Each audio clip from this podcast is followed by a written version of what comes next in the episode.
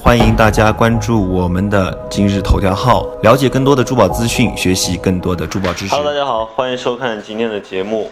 呃，我是巴尔老师。那么上一期节目呢，我们请这个阿拉善玛瑙的这个一个常年和原料打交道的一位那个玩家，跟大家进行了一个沟通和分享。那么这期节目当中呢，我们也很荣幸请到了这个玉雕名家梁荣区梁先生，那么为大家就这个阿拉善玛瑙的这个性质、产地，然后。呃，包括像它的这个雕刻起来的一些质感，还有包括像这个材质的一个性质进行一个呃交流，进行一个讲解。那么这个先，那么就请梁先生先给我们讲一下这个材料，您去这个原料产地去买的时候是什么样的一个状况？呃，我们到那个阿拉善那个产区买材料的时候看那个，它都是基本上就分几类吧。对，呃，一些比如说像那个葡萄米那么大的，对，这个是因为它的一个系列，它自然的这么大，而且品种颜色也应该有几个。对对对，呃，这个一方面，第二个呢，就是另外有一些就像，呃，像我们抛光磨砂一类的这种，对，呃，叫溏心玛瑙，糖心玛瑙啊啊，，比如说红的、黄的啊哦，之类，呃，还有一个呃，还有一一两个种类，就是说它颜色比较丰富，带有那种，呃，没什么水分的那种一种材料，干干的那种，呃，干干的，但是颜色挺多的，是吧？嗯嗯嗯，呃，估计周杰呃，他总结了讲，以就以下这几种材料，目前给我感觉最好的就是还是溏糖心心的哈，溏心料。溏心料它的特点是什么呢？呃，给人家感觉，第一是没有玛瑙的纹，嗯，没有麻玛瑙的那个纹路，是，呃呃，第二个它的质感很很好，对，呃，第三个它的它的特点呢就是，稳呃，定性，起货以后嗯嗯嗯，它的它的那个有带有很老气的感觉，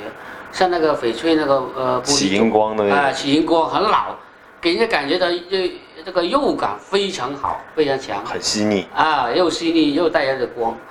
啊，呃还有一个最后它的这工艺方面给它来评断一个是原因呢，这关键就是它的这个材料形那个形状过不一，嗯嗯嗯，哎，而且呢，它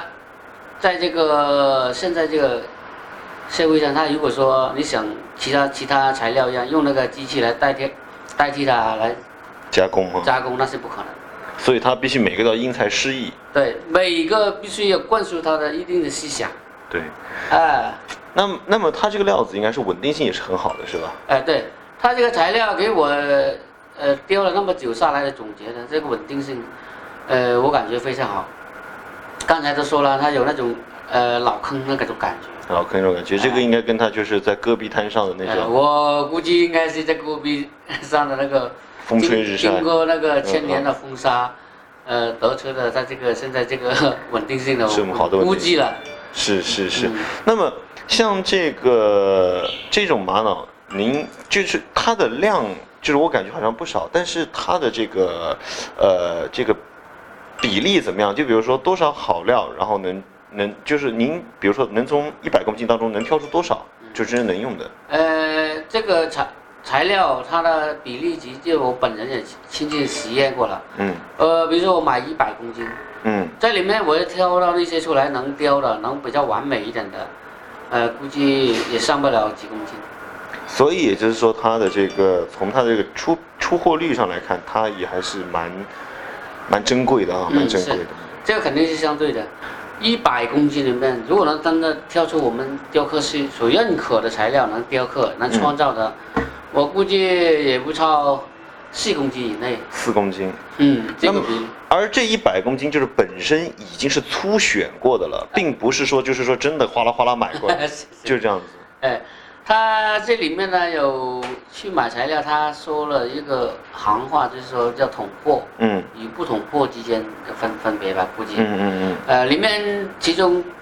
也包括了一百公斤，里面包括了有一些裂的很厉害的。嗯，是，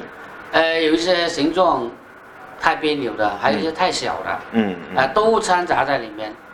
啊、红的、黄的，那、这个颜色是这都会有。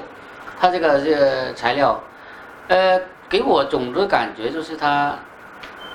这种材料都归纳因为籽料，是应该我目前看的应该没有超过拳头那么大，